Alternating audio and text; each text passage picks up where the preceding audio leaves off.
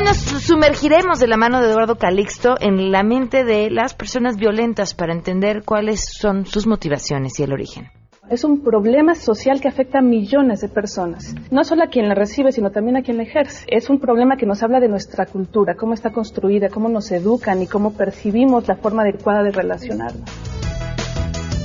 Además, en el Circo de la Política, Guille Gómora les presentará tres tandas por un boleto. AMLO el, el Redentor, La Abundancia de los Anaya y Los Fiscales Carnales. ¿Qué tal, Pan? Buenas tardes, buenas tardes, auditorio. Y hablaremos de la carpa política en que se ha convertido nuestro país. Le presentaremos tres tandas por un boleto. Hablaremos principalmente de Andrés Manuel López Obrador, el Redentor. Además, tenemos buenas noticias y mucho más. Quédense porque así arrancamos a todo terreno. MBS Radio presenta a Pamela Cerdeira en A Todo Terreno, donde la noticia eres tú.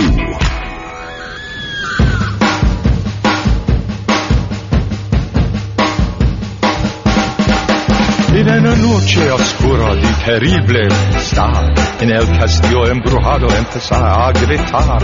Los monstruos peligrosos Frankenstein y Batman comieron quesadillas y vampiro en. Si son... ¡Qué monstruos!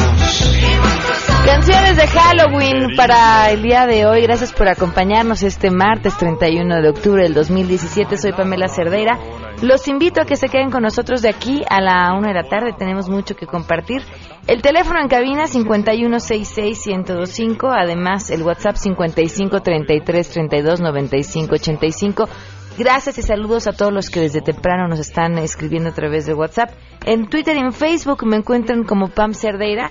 Y bueno, pues tenemos muchas cosas que, que, comentar. El, uno de los temas, uno de los tantos temas, es lo que está pasando en Estados Unidos con las investigaciones que tienen que ver con Donald Trump y que, bueno, pondrían otra vez en tela de juicio lo que ha pasado desde el inicio de su mandato, que acción alrededor de Trump, acción que nos lleva a la pregunta de ¿creen que ahora sí podrían quitarlo de la presidencia? ¿Creen que ahora sí? Bueno, pues les volvemos a hacer la pregunta. ¿Creen que termine su mandato antes de tiempo? A ustedes a lo largo del programa y a quienes nos contestaron antes esto.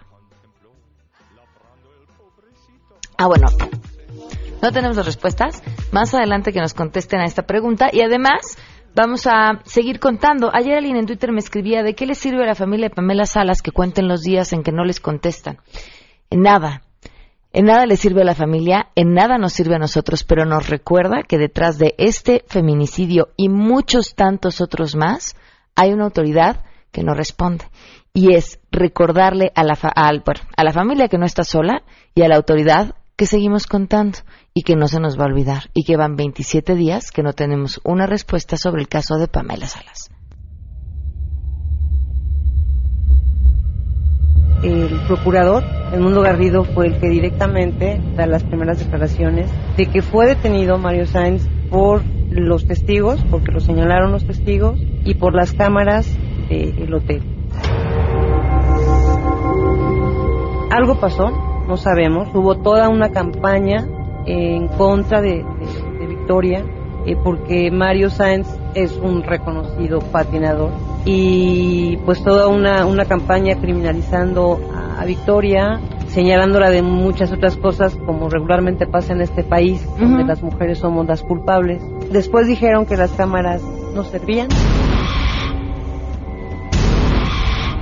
Creemos que el tráfico de influencias es muy obvio. Él es famoso, hay dinero en medio, algo pasó. A mí eh, me preguntan, me empiezan a cuestionar, oye Frida, no, pero es que él está preso, él está proceso, no, está, está en proceso, está libre y que lo único que sabemos es que estuvo unas horas, no por el caso, no por la situación, ahorita se desconoce en dónde está. Victoria pues nada. Y vamos con la información, saludo a mi compañera Hatsiri Magallanes. Gracias con el objetivo de promover el esfuerzo de colaboración con el sector privado que al modernizar la infraestructura aeroportuaria impulsa la conectividad del país. El presidente Enrique Peña Nieto va a entregar ya de manera oficial la terminal número 4 del Aeropuerto Internacional de Cancún. Durante este acto, el mandatario va a estar acompañado por el secretario de Comunicaciones y Transportes, Gerardo Luis Esparza, así como por el gobernador de Quintana Roo, Manuel Joaquín González.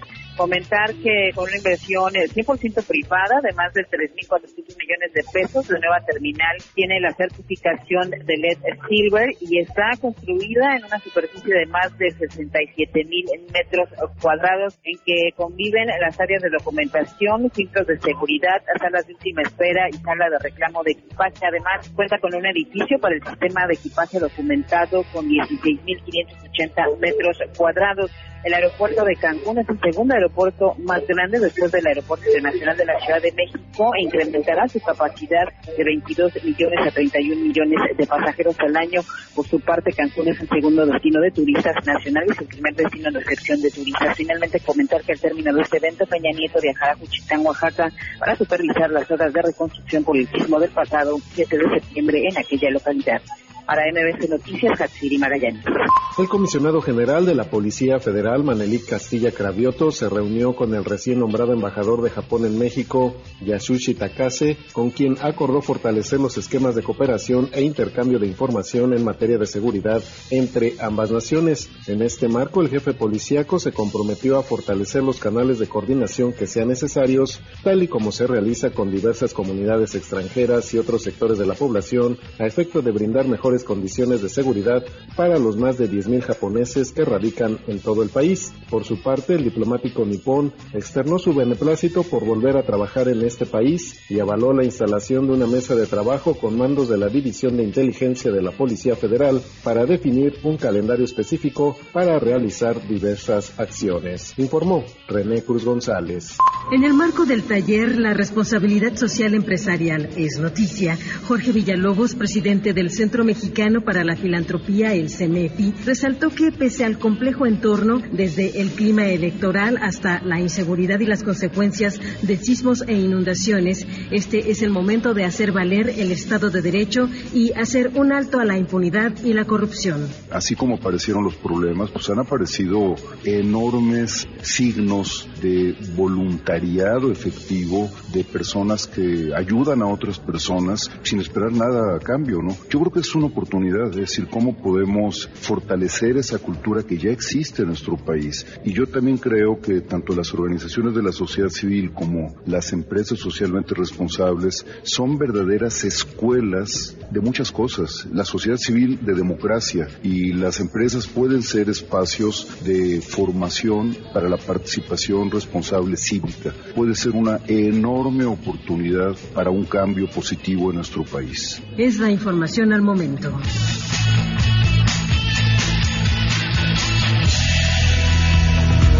Y por supuesto tenemos buenas noticias. Rocío Méndez, como siempre, con las buenas noticias. Te saludamos, Rocío, muy buenas tardes. ¿Qué tal, Pamela? Muy buenas tardes. Pues fíjate que se lanzó desde California a Estados Unidos la salud nos une a todos. Esta es una plataforma virtual de prevención y promoción de la salud para nuestros paisanos radicados en la Unión Americana, con la presencia del subsecretario mexicano de Prevención y Promoción de la Salud, Pablo Curi, representantes de los Centros para el Control y la Prevención de las Enfermedades y de los Departamentos de Salud Pública y Servicios Humanos de los Estados Unidos de América en la Semana Binacional de Salud en la Unión Americana. Además de esta plataforma virtual, se discutió la prevención de enfermedades crónicas transmisibles, salud mental y de la mujer, así como verdadero acceso a los servicios médicos para la comunidad mexicana que radica allá en la nación vecina. Con esta plataforma digital Pamela, diseñada por el Consulado de México en San Bernardino, California, se impulsarán servicios, políticas, estudios, avances tecnológicos, seminarios y campañas médicas para el cuidado y mejoramiento de la salud de los migrantes. Y a este encuentro, por cierto, se han sumado representantes de Guatemala, Honduras, Colombia y Perú, también en búsqueda de una mejor asistencia médica para sus comunidades en los Estados Unidos. Este es el reporte que tenemos al momento. Rocío, muchísimas gracias. Buenas tardes. Hasta luego, muy buenas tardes. Gracias por sus comentarios a través de mm, WhatsApp. Escribe aquí, ayudaría si pudieran hacer un recuento de feminicidios en todo el país. Es un panorama, una panorámica mayor de la inacción de los gobiernos locales. Fíjate que lo hemos platicado acerca de las cifras y, ya de entrada conocer las cifras es un tema porque los conteos que existen, uno es el mapa de María Salguero y el otro es el que Frida, que viene con nosotros todos los miércoles, ha hecho.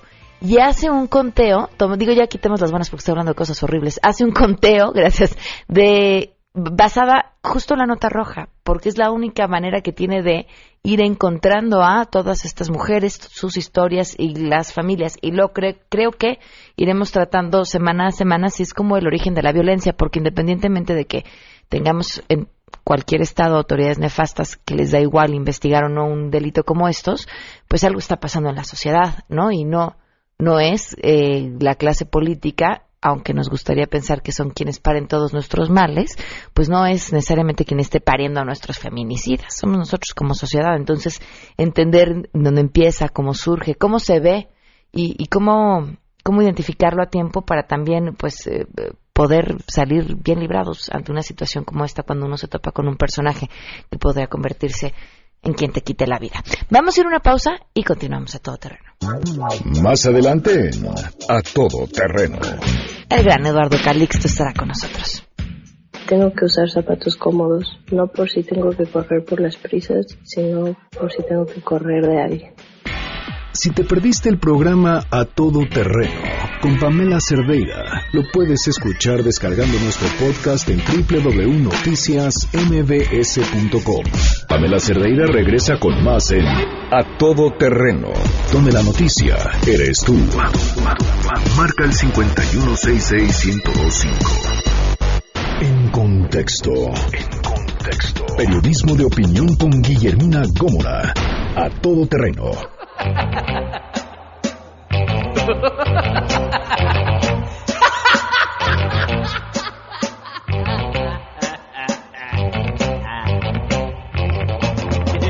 Música de Halloween. Me dicen aquí, eh, oye, pero nuestras tradiciones, no, no, no, con Día de Muertos empezamos mañana.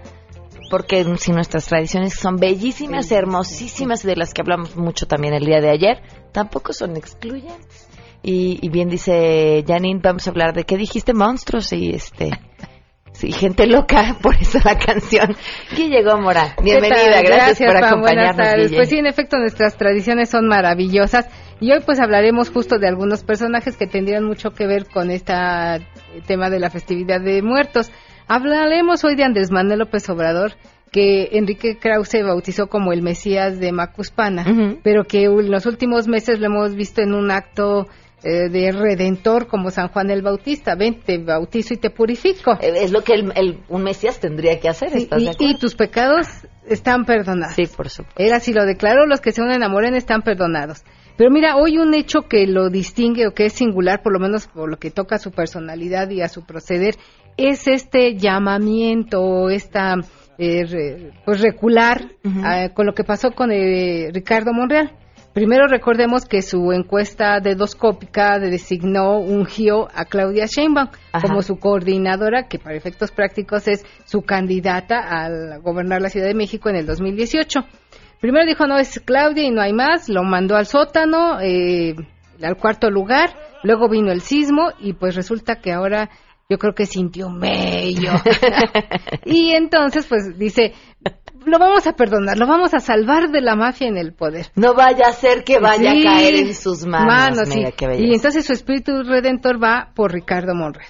Veremos si Ricardo Pero, pero va cómo, porque Pues crees que le ofrezca, que le quite el título de coordinadora a Claudia Sheinbaum. Pues mira, tendría que ser así, porque no creo que Ricardo Monreal, un animal político en toda la extensión de la palabra, Acepte otra cosa. acepte la- el ofrecimiento que le ha hecho Jacob Poleski de ser el secretario de gobernación. Ajá, Como que, ¿pa' cuándo? Y es que si ganan, ¿no?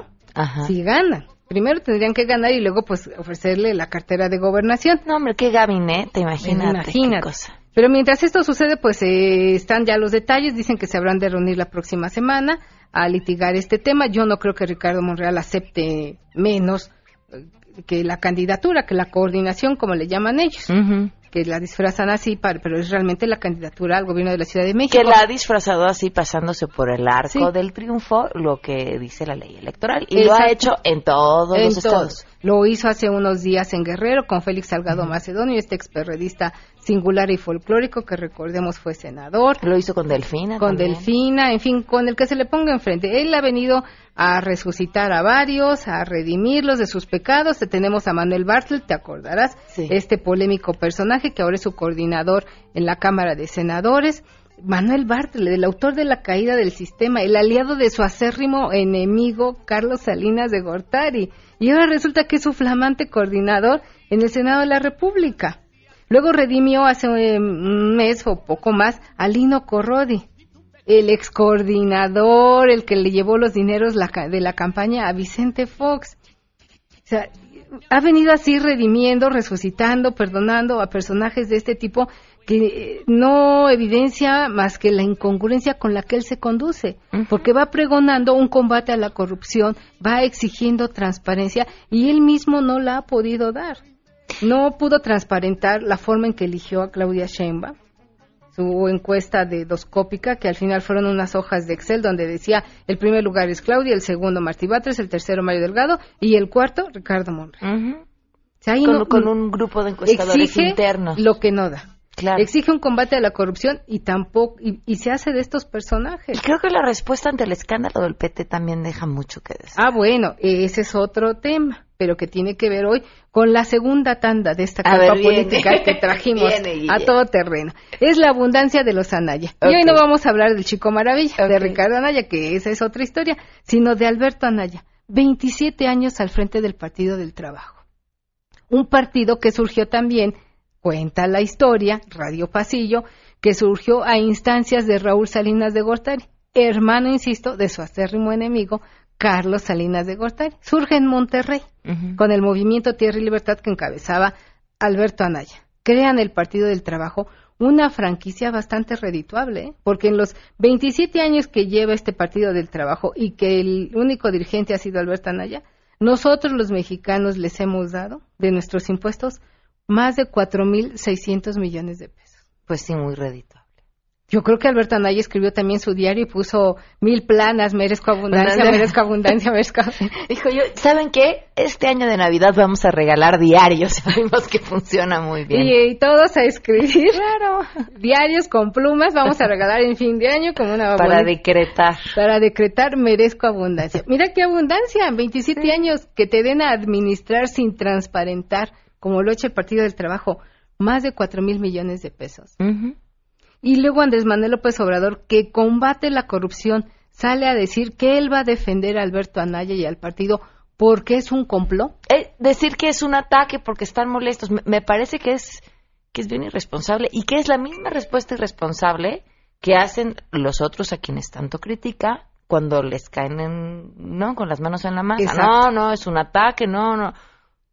Que se investigue, que se investigue Que bien, y es lo que tendría que pedirse, Sí. Básicamente. Sí, porque aquí hay una investigación abierta donde está involucrada la esposa de Alberto Anaya, la maestra Lupita, a través de la cual le han dado millones, por lo menos se dice 100 millones de pesos para los CENDIS que ellos operan, que es un movimiento Tierra y Libertad opera en Nuevo León. O sea, desde ahí, ¿no? ¿Cómo le das a un movimiento es, eh, los CENDIS, que son organismos que son centros de atención de apoyo a las madres trabajadoras, a un grupo político? A ver, pero, pero ligado ahí- y a un aquí sí, partido.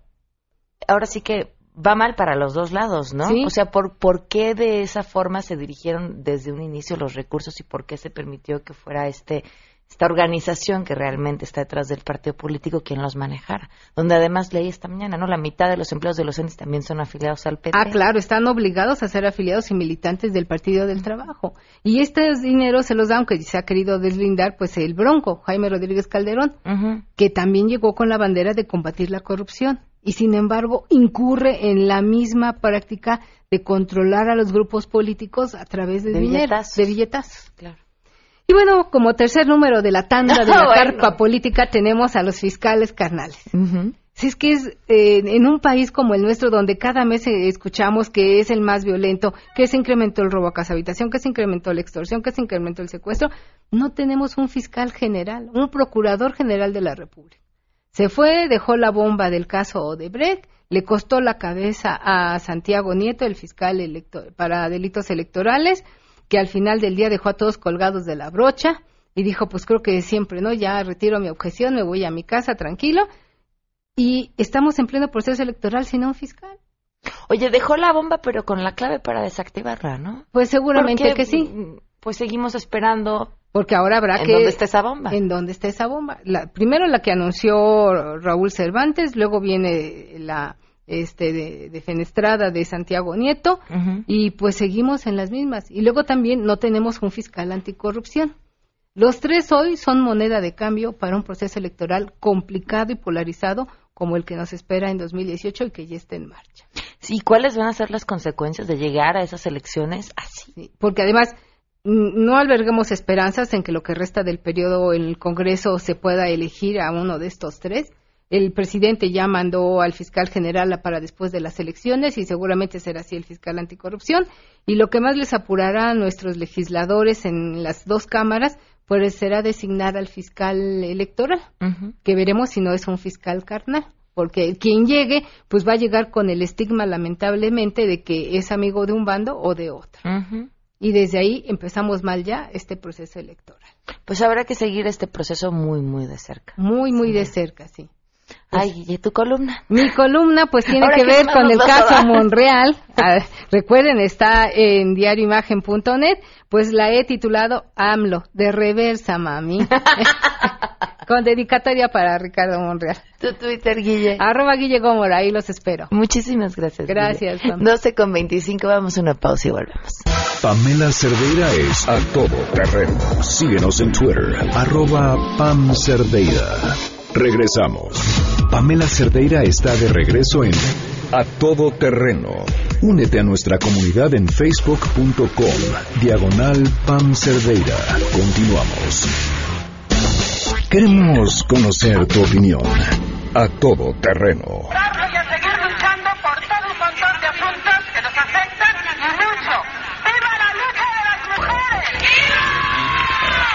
¿Te has sentido violentada solo por ser mujer? Sí, me he sentido violentada muchas veces solamente por el hecho de ser mujer. Creo que la más común y cotidiana es cuando tengo que regresar tarde a casa, que tengo que tomar un camión para llegar y pues comentarios lascivos, acoso sexual, sobre todas esas cosas que son muy cotidianas, ¿no? Y también muchas veces tal vez en el ámbito profesional he sentido que mis ideas no son igual de válidas que las de mis compañeros hombres y creo que es algo que vivimos diario.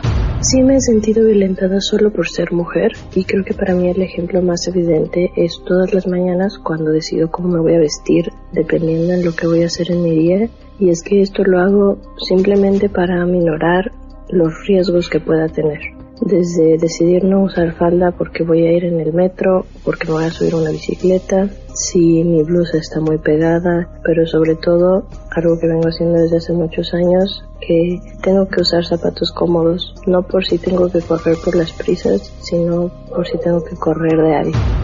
He sido violentada como mujer cuando han llegado hombres en un antro a bailarme sin mi consenso y como literalmente a pegarme todo cuando yo solo estaba como bailando con mis amigas. Y pues yo no estaba buscando ser perreada por ellos ni sentir todo su miembro y luego se enojan porque les dices que no. Y te dicen de cosas cuando tú solo querías ir a bailar. Y básicamente te dicen que porque estás en un antro si no estaba ahí para estar con ellos. Sí, totalmente con mis compañeros de la carrera, no todos, pero una gran parte normalmente empiezan a hablar de las mujeres de una manera demasiado, no sé, lasciva y como machista.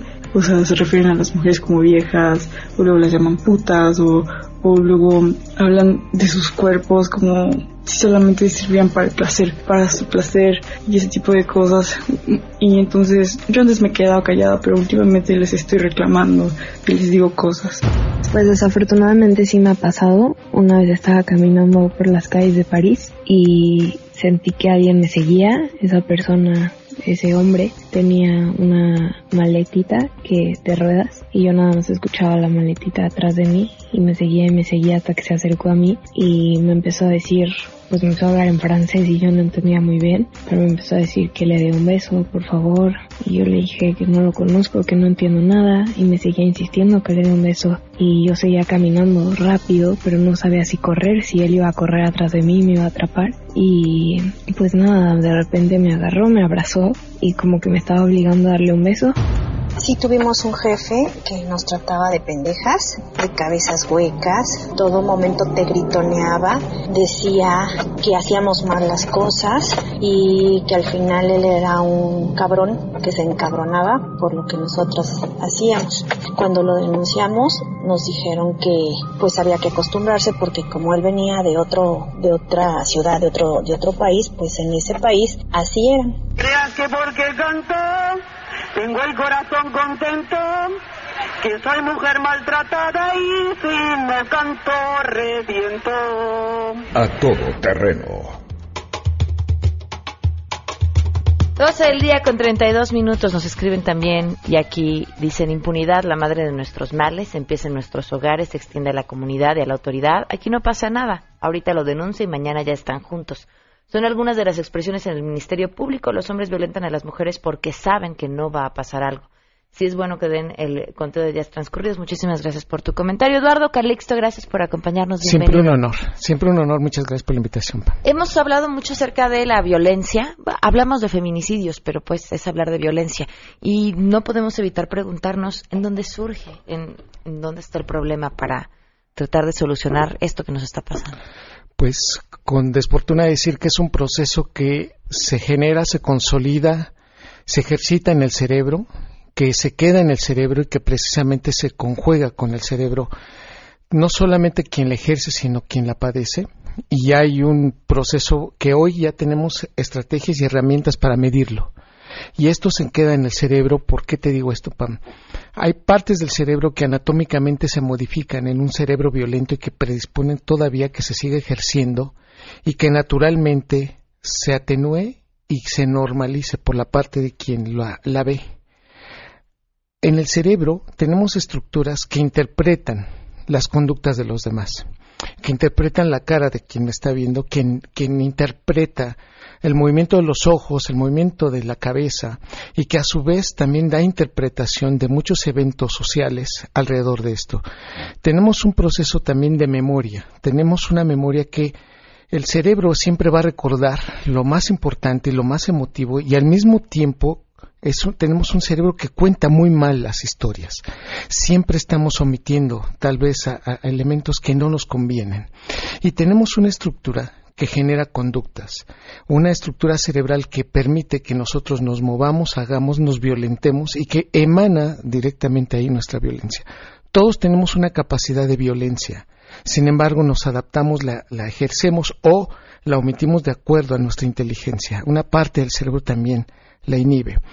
Estas tres estructuras mencionadas desde el punto de vista anatómico, como la neurociencia lo indica, la que interpreta se llama giro del cíngulo, que también interpreta dolor, no solo físico, sino también moral.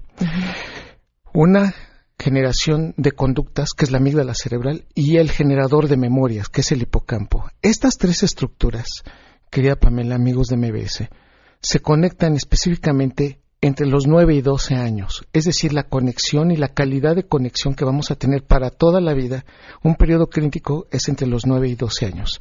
Para resumir los últimos, digamos, 26 artículos relacionados en ciencia con este paso de la violencia en lo que es el ser humano, indica claramente que una persona aprende a ser violenta a esta edad, 9, 12 años de edad. Si en su casa se repite agresiones, violencia, abandono, maltrato, esto va cambiando el cableado de estas, digamos, zonas que están interpretando, que están generando la conducta, que están memorizando. Y entonces, esa conducta es lo que más se va a repetir en la vida. Esto quiere decir dos cosas fundamentales. Una población vulnerable que entre 9 y 12 años en este momento está aprendiendo a ser violenta. Los que tenemos hoy, ¿qué pasó a esa edad cuando ellos empezaron a ser violentos? Y nos damos cuenta que uno, se normaliza la violencia, desafortunadamente en el cerebro. El cerebro violento no aprende a leer la violencia, ni suya ni la de los demás. Y por otro lado, las memorias son nada más a lo que le conviene. Y finalmente este proceso de desadaptación es cualquier amenaza, es una violencia en términos generales. ¿Qué significa? Que puede ser que alguien con que me levante la voz, no solamente voy a levantar la voz, sino me voy a ir a golpes contra esa persona. O alguien que me vea feo y que yo interpreto que esta situación me hace sentirme mal, puedo terminarla con un proceso violento. Finalmente, en este contexto nada más anatómico, debo decir que el 75% de los que nos pasa todos los días hay un fenómeno, netamente nada más, de lectura entre líneas y de adaptación de lo que yo quiero leer. Quiere decir que es mucha interpretación de lo que yo veo.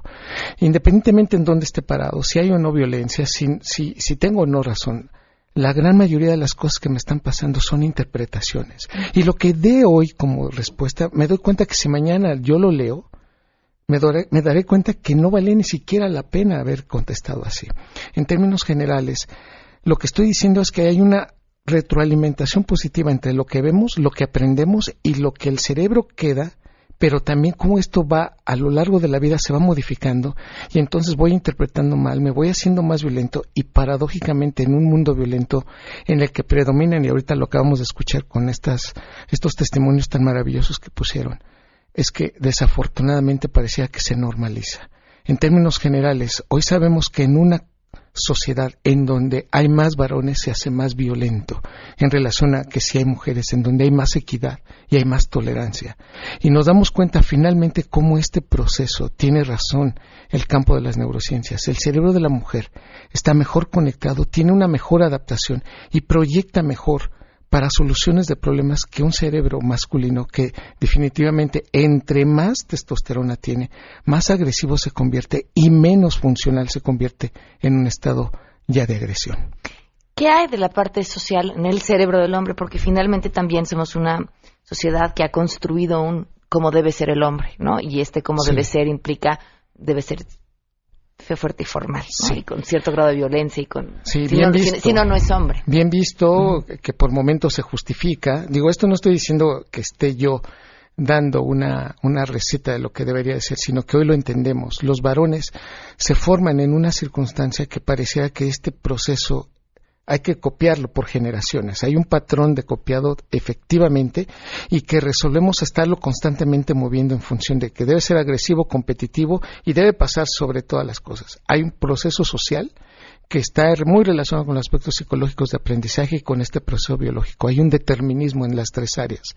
Y por lo tanto, aquellos que son agresivos lo aprendieron a hacer, lo vivieron por primera vez en casa, lo fundamentan, lo contribuyen socialmente y van cambiando su cerebro anatómicamente. Hoy esto ya no es, digamos, una hipótesis. Hoy sabemos que el cerebro sí se modifica y fue una forma de adaptarse a este proceso que los hace exitosos. ¿Por qué el cerebro habría de hacer cosas que no le funcionan? El cerebro es un órgano que desafortunadamente, para bien o para mal, ¿no? copia y hace cosas que le funcionan y le funciona ser violento y lo han aprendido desde pequeños y lo favorecen. Y lo vemos desafortunadamente, y digo, no estoy descubriendo el hilo negro, estamos comentando algo que está así ya publicado, que entre más se convierta el varón en tomar decisiones a edades más tempranas, pareciera que en el transcurso de la vida no hay manera de cambiarlo y que así van a comportarse prácticamente y que estamos de nuevo calcando, haciendo cartabones de mucho de esta violencia desde la casa. Eso quería preguntarte si, si había o existía posibilidad de cambio. Sí, sí la hay. La corteza prefrontal, entre más inteligente, la parte cerebral más inteligente de nuestro cerebro es la que está arriba de los ojos, está la que nos hace más sociables y contenedores de nuestra violencia. Si yo sé que con la violencia, de todos modos no lo voy a, voy a solucionar un problema, o se va a complicar a través de la violencia. Esto lo puedo aprender con el tiempo. Cualquier persona, la gran mayoría de nosotros, el 96% de la población de este mundo ha pasado en algún momento un proceso violento. Y eso nos da cuenta que sí, sí tenemos y nos tenemos que percatar de ese evento. Y el mensaje es, podemos hacer que la corteza prefrontal, la parte inteligente de nuestro cerebro, se meta a esa parte que no controlamos la gran mayoría de las veces. El mensaje es tenemos que estarlo en forma repetitiva haciendo. Si funciona la terapia cognitivo-conductual profesional, si funciona, si funciona el, el, quererse atender, el querer cambiar. Nada más que si el mensaje es el cerebro para hacer los primeros cambios se tarda en promedio 28 días. A mí me encantaría que a partir del día de mañana esta sociedad pudiera hacer algunos cambios, pero tienen que ser graduales y poco a poco y paulatinos. Por eso yo veo dos eventos fundamentales. Nuestros niños de 9, 12 años que en este momento están aprendiendo esto y los que ya probamos que este, este proceso nos está agobiando es intentar cambiar poco a poco con diferentes palabras, con diferentes circunstancias, pero todos los días darnos cuenta que la corteza prefrontal puede generar las comunicaciones neuronales para controlar la conducta violenta. Decías al inicio que la violencia cambia el cerebro, cambia el cerebro de quien la ejerce. Sí. Eh, moldea el cerebro de quien la vive. Estamos hablando de niños entre 9 y 12 años, pero también hablabas de quien la recibe. ¿De qué forma? ¿Qué pasa con, con quien es receptor de violencia? Fíjate, aquí tres aspectos básicos. El primero, se normaliza. Entonces ya veo que en casa lo normal es gritar, lo normal es aventar cosas, lo normal es golpear o lo normal es decir groserías. Y entonces eso me lo llevo a otro lado. Uno. Dos, cambia la proporción de neuronas espejo en nuestro cerebro en el giro del cíngulo. Nos damos cuenta que las personas se estresan más y una persona mayor estresada no ve la tristeza en los demás y no ve la necesidad de ayudar a los demás. Entonces un cerebro en estas condiciones se hace menos altruista, se hace menos empático. Y eso es lo que nos está pasando. Cuando vemos violencia, la gran mayoría de nosotros nos alejamos o no queremos involucrarnos, incluso dentro de la misma familia. Y estas circunstancias, sí, ahora la analizamos. la persona que es víctima de violencia se hace menos empática. Y finalmente, tres, este proceso puede dañar y llevarnos a una circunstancia de patología. Hoy sabemos que las personas tienden a, por un lado, a ser más depresivas, entonces los fenómenos de depresión saltan. En este momento tenemos el 22% de la población deprimida en esta ciudad. Eso quiere, hablar, quiere decir que de 10 personas, dos tienen un proceso de depresión y una de ellas se está ajustando mal a lo social, al trabajo, a la familia. Y con este proceso nos damos cuenta que esto pareciera que es una, de verdad, un círculo que no va a tener fin si no, ponemos, si no nos concientizamos. Entonces, damos malas lecturas, no nos solidarizamos y finalmente nos circunscribimos a una situación de tristeza que nos puede acompañar por mucho tiempo. ¿Qué hacer? ¿Cómo, ¿Cómo caer en cuenta ante un patrón de violencia normalizado, ante el me grita pero me lo merecía, o un mensaje como el que nos escriben, que ni voy a decir el nombre, pero, pero es un ejemplo claro de lo que está mal? Dice, hablan de feminicidio y pobrecita mujer, y cuando maltrata a sus hijos, vamos a ser realistas, las matan por algo, no porque sean buenas. Hablando de normalización de la violencia. Una búsqueda de justificación. Yo lo que digo es primero ser consciente. Si en casa existe, se habla. Y tenemos que ser valientes y decirle, ¿me violentas? ¿Me agredes? Sí me lastimas. Y no solamente me lastimas a mí, lastimas a nuestros hijos, lastimas a la familia. Si eso no lo tenemos, somos capaces de detectarlo, sí hay que denunciarlo. Entonces, si está fuera, decir él sí o ella sí violenta. Ser conscientes de esto. La primera es sabernos parte del problema. La gran mayoría de nosotros reconocemos un problema fuera, pero sin darnos cuenta que existe adentro. Contexto tenemos que ser de verdad conscientes de que estamos en medio de él para resolverlo. Lo segundo es pedir apoyo a quienes son profesionales y tratemos de corregirlo en lo que podamos, en la casa, en lo social o en el trabajo. Tengo que hacer una pausa, te faltaba una, no sé, me va a ir, pero ahorita seguimos platicando y que nos envíen sus preguntas, aprovechamos el corte también para que nos envíen sus preguntas para Eduardo Calixto. Antes de irme el corte, de volada, es bien importante estar protegidos, sobre todo los que nos están escuchando desde la calle, van en coche, ¿tienen seguro? Y si chocan y si les pasa cualquier cosa, es por eso que es importante que tengan un seguro.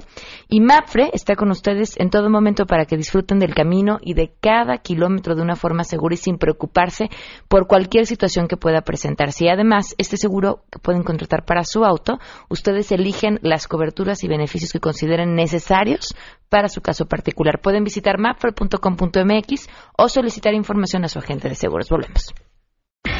Si te perdiste el programa A Todo Terreno con Pamela Cerdeira, lo puedes escuchar descargando nuestro podcast en www.noticiasmbs.com. Estamos de regreso. Síguenos en Twitter, arroba Pam Cerdeira, Todo Terreno, donde la noticia eres tú. Continuamos. Es Karen Cueto y represento a Lima. Y mis medidas son 82 feminicidios y 156 tentativas en lo que va del año. Mi nombre es Melody Calderón. 12 del día con 51 minutos. Seguimos hablando sobre la violencia. Tenemos que repetir esta, esta invitación. Antes de, ese, bueno, no de una vez.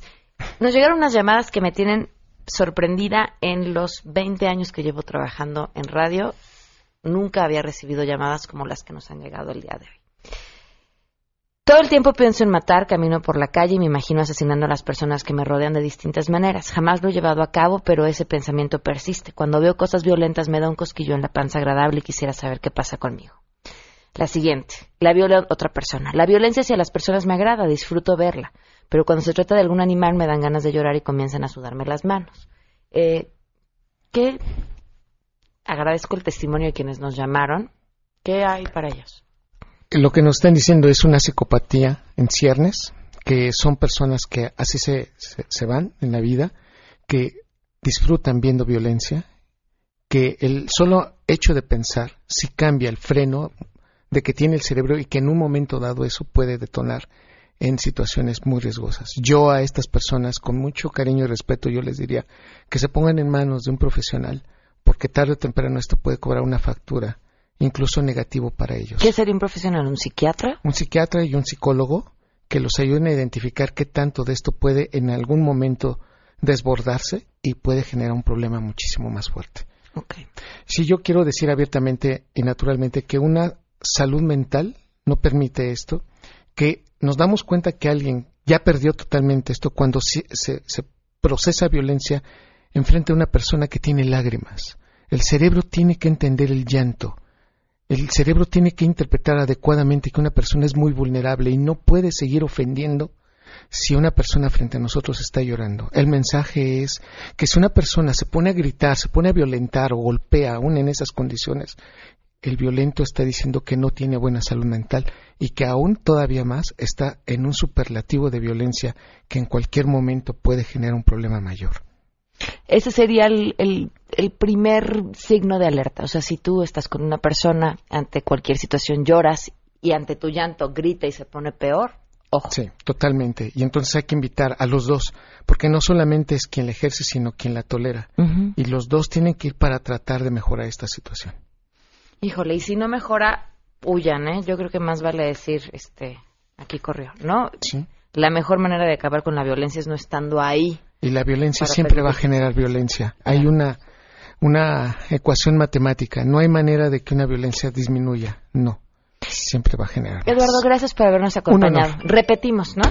Por Perfecto. Favor. Muchísimas arroba Calixto. gracias. Muchas gracias. Muchas gracias, arroba Calixto, para que lo sigan con las preguntas que tengan. Y por último, ¿tienen piojos? Nada de formas violentas de acabar con los piojos, por favor, mucho menos remedios de YouTube o lo que les dijo la tía o la prima.